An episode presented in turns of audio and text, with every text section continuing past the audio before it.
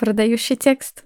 Надо идти в лес. Да, не купит у тебя, купит у другого. Невозможно. Unreal. Никому ничего копирайтер не должен. Это бред.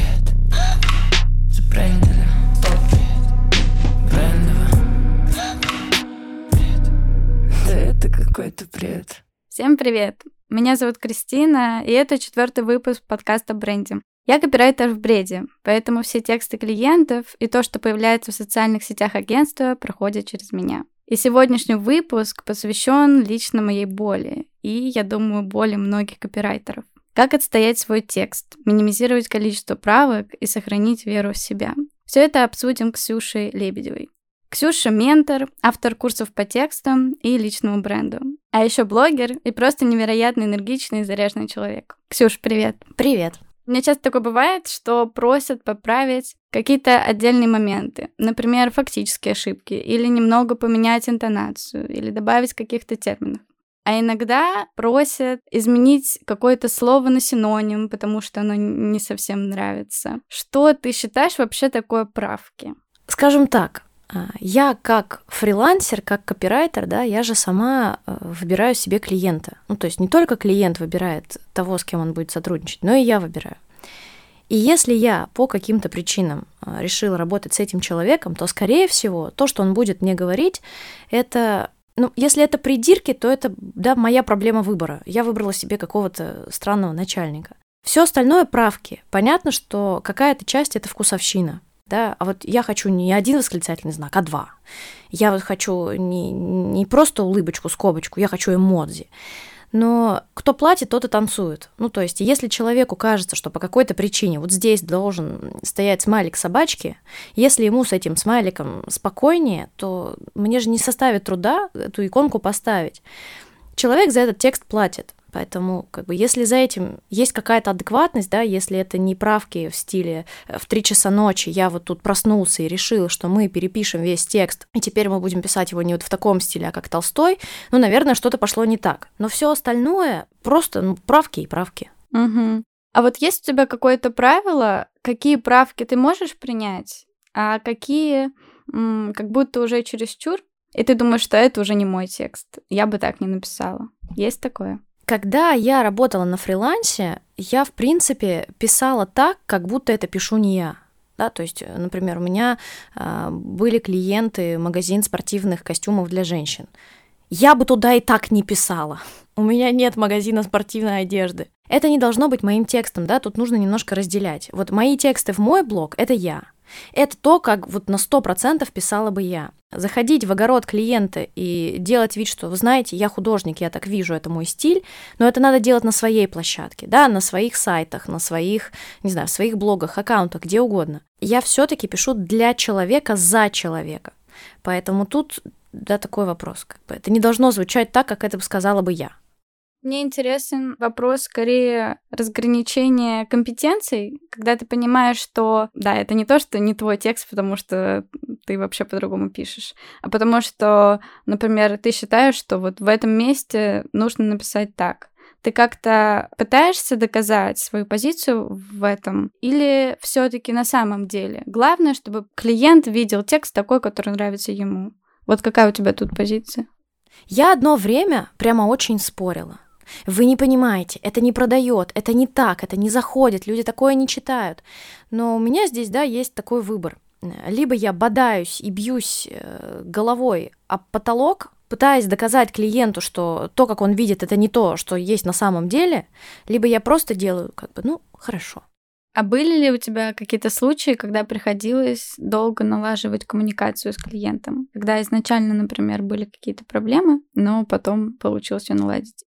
Наверное, это была не прям коммуникация, но вот как раз, когда я вела аккаунт мамы, да, поскольку я сама не мама, и у нее было очень такое, скажем, специфическое видение того, что и как должно выглядеть, а, было тяжело подстроиться. То есть вот там как раз, ну я бы так не сказала, ну я бы вот, нет, я вот, конечно, имела в виду другое. И проблема была в том, что ее, да, ТЗ, ее техническое задание выглядело как просто аудиосообщение мне, которое надо было расшифровать и, ну, перевести как бы, да, с аудио на нормальный. А ТЗ звучало примерно так. Ну вот как бы я когда это э, вышла, да, вот, ну это очень же важно, потому что если не коляски, то как бы а парк-то что делать, да, вот ребенка ж не оставить. Ну и мамы все поймут. Как бы мне было неудобно задавать вопросы, да, потому что, ну, клиент не должен подумать, что я глупая, да, там еще такая ставка хорошая была, мне платили три с половиной тысячи за пост, я думаю, ну, я, не, я все поняла, что бы там ни было, я все поняла. Вот. И потом, когда я присылала ей текст, как бы, конечно, я не угадывала, что имелось в виду, да, что было зашифровано вот в том, что она... Потому что у нее в голове это выглядело совсем иначе. И вот тут, да, там раз, круг правок, два, три, но в какой-то момент все мы нашли, как бы все было классно, вот я писала. Именно по коммуникации, если была прям совсем жесть, я просто всегда говорила, давайте я вот это доделаю, вам отправлю, если вам зайдет, вы заплатите, и все. И на этом мы с вами разойдемся, потому что тоже совсем уж страдать не хотелось. А ты вообще когда-нибудь заранее обсуждаешь с клиентами количество правок? Или, может быть, прописываешь где-то в договоре? Вообще говорите об этом? Слушайте, я когда начинала, это было три года назад. Даже, да, где-то три года назад. Договоры были не в моде. Ну да, не было блогеров, которые говорили о том, что подписывайте договоры. Я сейчас уже по ту сторону, да, я заказчик, а, и у меня работают копирайтеры, вот. Договоров не было вообще. То есть, если там, не знаю, как-то на бирже фриланса это зафиксировано, это уже победа. То есть, это вот как бы самая моя большая гарантия. Поэтому, ну, то есть, были правки, я вносила. Убрать это слово, окей. Но больше трех раундов у меня никогда не было. И когда я уже стала людей обучать, как бы, да, вот пройдя через этот опыт, я поняла, что больше трех раундов правок и не имеет смысла. Ну, тут либо ТЗ кривое, либо вы просто друг другу не подходите. Можешь как-то описать, не знаю, ТЗ на 10 баллов, которые клиент просто супер, ты обожаешь это ТЗ, ты знаешь, что все выполнишь нормально. И ТЗ, которые ты понимаешь, что за это даже браться не стоит, потому что все равно непонятно, что вообще человек хочет. Давайте от обратного начнем. ТЗ на 0 баллов. Это когда я вот такой текст хочу, значит, я тут бизнес подружка решила открыть. Вы напишите так, чтобы продало.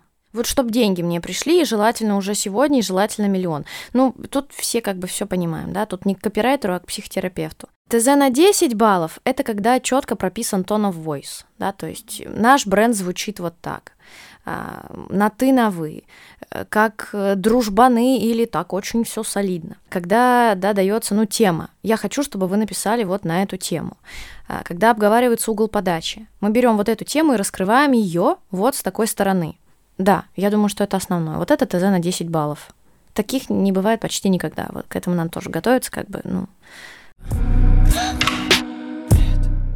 Слушай, а вообще считаешь ли ты, что количество правок, оно показывает уровень твоего мастерства? Возможно, когда ты лучше понимаешь клиента, что ему нужно или как сделать классно, то твои тексты и не правятся. И, может быть, все таки там правки как-то показывают, что что-то ты делаешь не так. Или это просто субъективные истории, они будут, и это нормально. Они будут, и это нормально. И вот я бы здесь даже уже с другой стороны говорила, как человек, который платит копирайтеру, который уже пишет мне тексты.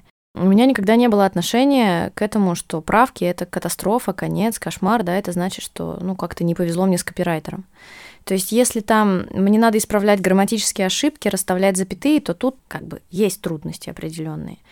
Но если человек там написал какое-то не то слово, которое я бы не сказала, но он не может знать всего моего словарного запаса, да, весь мой лексикон, там какие-то фразочки, не может и не должен. И здесь я просто могу один раз объяснить, да, я могу просто это проживать, как бы, да, и сказать, ну да, все классно, все супер. А могу один раз сказать, слушай, я бы вот так не сказала. Э, давай уберем это слово. Все, окей, всем спокойно, вопросов нет, и в следующий раз этого слова не появится. В правках ничего страшного нет. Проблема большинства начинающих и продолжающих тоже фрилансеров и копирайтеров в том числе заключается в том, что они к правкам относятся так, как будто это характеристика их как личности. Да, вот этот текст человеку не зашел, значит, я плохой. Но оно же не так работает. Да, мне кажется, это вообще очень такая большая тема, именно психологическая потому что, наверное, часто это очень мешает работать, потому что ты не просто исправляешь текст, а ты 33 раза обдумываешь, что ты делал не так, там, как тебе его нужно исправить, какая у тебя там проблема в коммуникации и так далее. И действительно очень часто воспринимается как мой текст не понравился, как тире мой текст плохой, тире я плохой. Я вот слушаю, как ты все это говоришь с таким холоднокровием, и хочется спросить, как все-таки не воспринимать правки на свой счет? Как у тебя это получается? Мы почему-то часто подсознательно в своем клиенте видим как будто да, такого родителя, который говорит плохо. Вот я несу ему картинку, мне так радостно, я думаю, меня сейчас похвалят. А мне родитель говорит, фигово, переделывай. Конечно, мне больно, мне грустно, мне обидно. Но фишка-то в том, что нам не пять, да, и это не родитель говорит, картинка фиговая, это клиент, который платит мне деньги, говорит, что ну, что-то здесь не так. И вот эти две вещи очень важно разделить, да, разграничить их, потому что это уже не оценка личности, это не оценка от каких-то близких людей, это просто деловые отношения. В этих деловых отношениях человека, который мне платит, может что-то не устроить. Не потому, что я плохая, не потому, что я бездарность, не потому, что все пропало и зачем я пошла в копирайтеры, можно было мыть полы. Тут еще надо понимать, что есть такой элемент, как вкусовщина да, человеческий фактор. Просто вот разделять. Никто не дает нам оценку нашего, не знаю, нашей личности, наших качеств. Просто не подошел текст. Переделали, спросили, подошел, все классно. Не подошел снова, еще раз переделали, опять все классно. Мне кажется, тут есть еще такой момент у многих, когда ты воспринимаешь свой текст как какое-то творчество, да, какое-то искусство. И поэтому, когда ты как бы предъявляешь его другому, для тебя очень важно, чтобы его оценили. Мне кажется, если воспринимать работу чуть более технически в этом плане, то, возможно, это тоже как-то поможет. Я так и стала блогером, потому что мне надоело получать правки. Ну ладно, я раньше им стала, но для свободы творчества, да, есть мои тексты, вот которые прям мои не знаю, там, я могу их в журнал описать, да, тут зависит от того, как человек хочет развиваться. Могу блог вести, могу, не знаю, сайт, ЖЖ, что угодно. И там, пожалуйста, да, хоть разгуляйся, пиши как угодно, с запятыми, без запятых, так, сяк, наперекосяк. Но если мне платят за это деньги, то, ну, тут надо просто понимать, что я на кого-то работаю здесь вот я могу творить в одном месте, писать для клиентов в другом. Ну, я, в общем-то, так и делала. То есть у меня была вот эта отдушина, где я пишу как хочу, э, хоть каждого второго предложения, все нормально, никто за это ничего мне не раздаст. А тут как бы, ну, клиенты, да, за деньги. Тут я подстраиваюсь, потому что вот есть другие люди. Вот и все. И мне кажется, надо совмещать просто. Где ты черпаешь вдохновение, может, учишься писать лучше, вообще развиваешься как-то? Мне очень нравится мысль, что если хочется найти креатив, не надо идти и гуглить книжки по развитию креатива. Надо идти в лес, надо ехать в другой город, надо делать что-то, чего ты раньше никогда не делал, делать что-то по-новому. Идеи рождаются не из книг и не из видео, где взять идеи, топ-5 мест. Идеи рождаются просто в процессе. Просто мы обычно не обращаем на это внимание, да, нам кажется, ну, ну, как бы мысли, вот они и есть. Но если идти реально думать, просто размышлять, наблюдать, замечать, в мире столько всего интересного.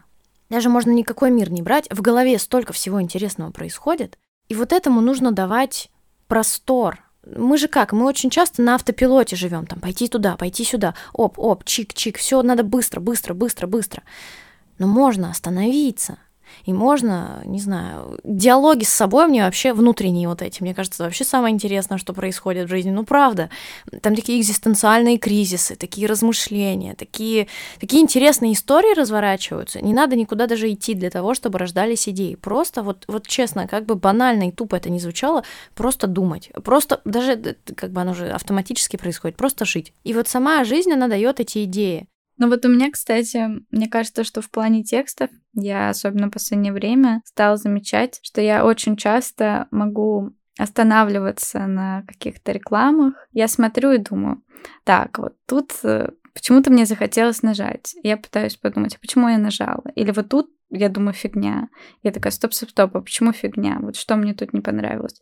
И я понимаю, что мне вот очень помогает, хотя я это делаю, понимаю, что неосознанно уже. Я прям просто очень много слежу за любыми текстами, рекламами и вообще всякими вещами, и думаю, типа, что мне тут нравится, что нет. Мне, например, очень нравятся все тексты в Арзамасе. Считаю, что это просто шикарно.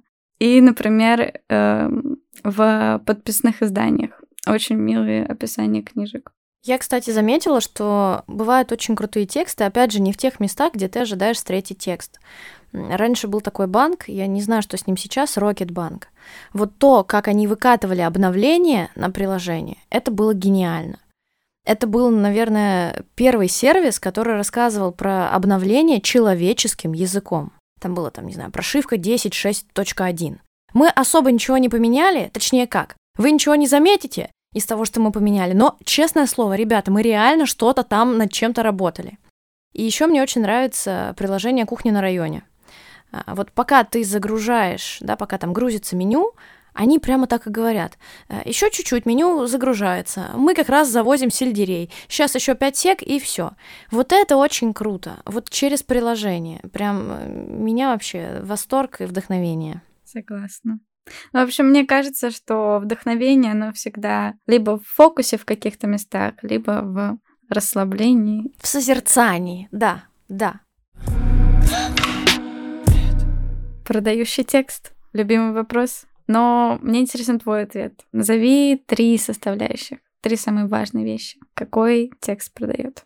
Я думаю, что как бы тут сильно ничего нового я не скажу, но первое это четко обозначенная целевая аудитория через боли и через конкретное называние людей. То есть тут как больше нравится, чтобы человек понял, так это же про меня. Да, либо через сторителлинг, то есть инструмент может быть разный, но должна прозвучать целевая аудитория. Кто это, для кого это.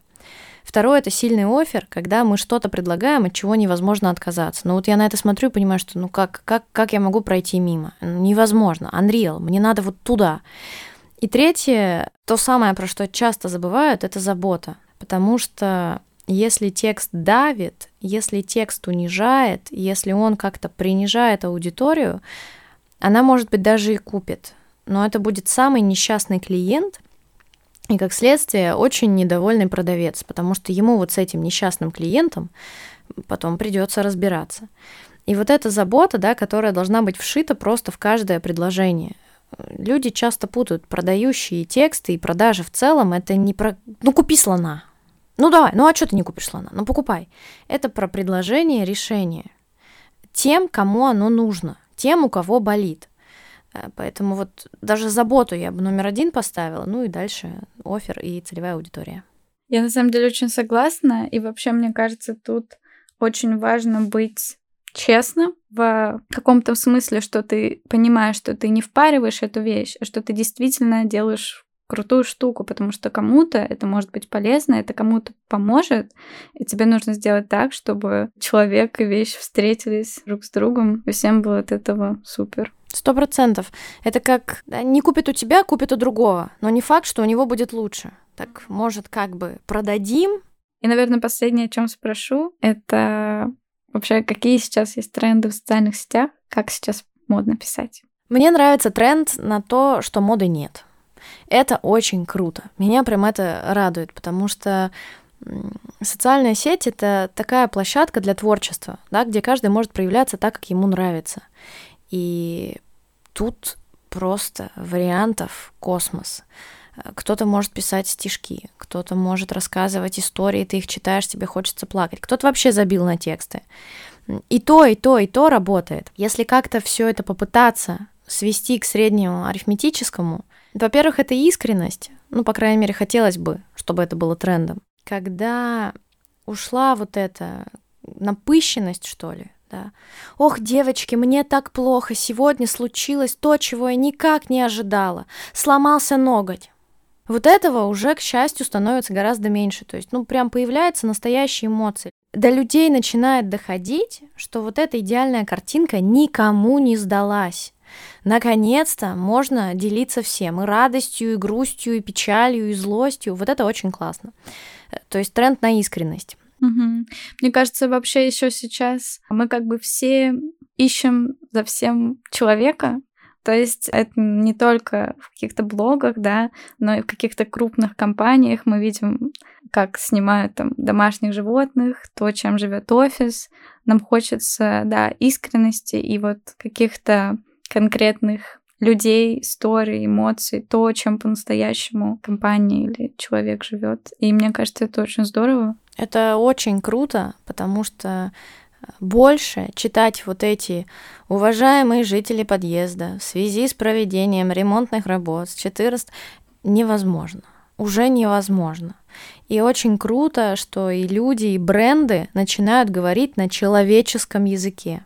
Потому что научиться писать не так сложно. Научиться говорить на человеческом вот это другой вопрос. И, наконец-то, люди начинают учиться, и у них получается. И это очень классно. Слушай, и вот во всем этом искреннем и быстром мире какой должен быть копирайтер в 21 веке? Я думаю, что он в первую очередь должен быть гибким и уметь как раз, да, это и про принятие правок, и про новые тренды.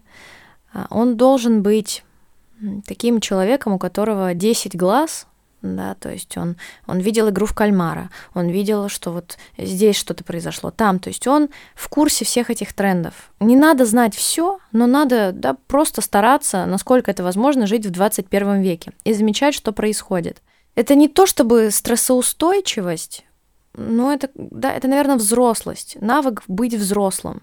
Это как раз про не плакать от правок, не сдаваться, если не получилось найти клиента с первого раза, да, выращивать в себе вот этого внутреннего взрослого, потому что в конце концов деньги нужны исключительно взрослому.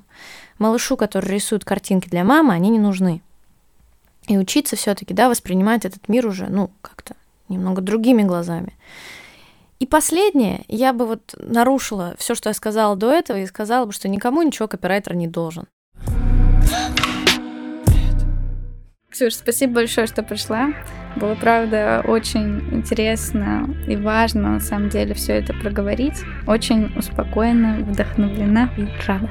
Спасибо, что позвали, и желаю процветания вашему бренду и всему отряду копирайтеров во всем мире.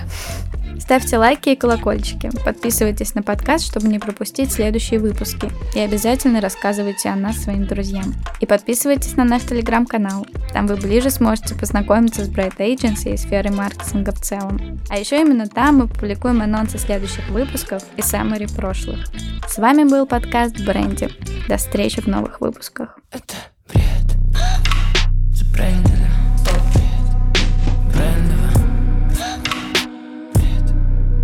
Это какой-то бред.